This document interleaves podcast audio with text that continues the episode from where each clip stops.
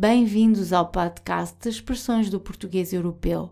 Para saber mais, visite o nosso site sayitinportuguese.pt.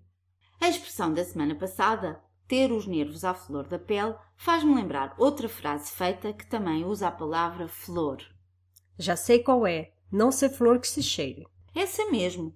Não ser flor que se cheira descreve precisamente uma situação em que alguém é de tal forma antipático, rude ou mal educado que fazemos todos os esforços para não nos encontrarmos com ele ou ela.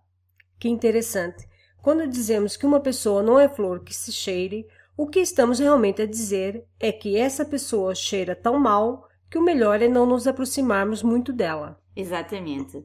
Esse idiomatismo é uma espécie de aviso para evitar uma determinada pessoa sobre quem não temos muito boa impressão, tal qual como quando tentamos fugir de um odor ou cheiro desagradável. Eis dois exemplos de uso. Me disseram ontem que o Rubens andava roubando dinheiro de sua empresa. Eu sempre soube que aquele cara não é flor que se cheire.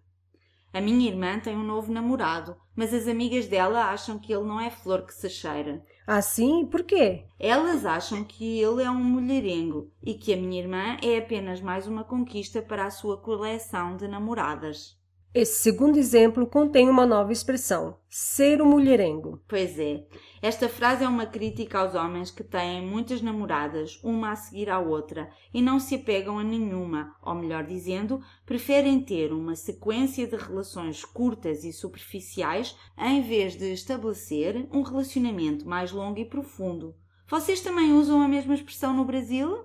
Sim, também dizemos ser mulherengo, mas às vezes também dizemos ser um cara pegador. Pegador aqui tem o sentido de conquistador de corações femininos.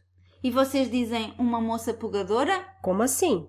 Em Portugal, a frase ser um mulherengo é apenas usada para descrever um homem, e como somos uma sociedade muito machista, há até quem ache que ser mulherengo não é um defeito, mas uma qualidade.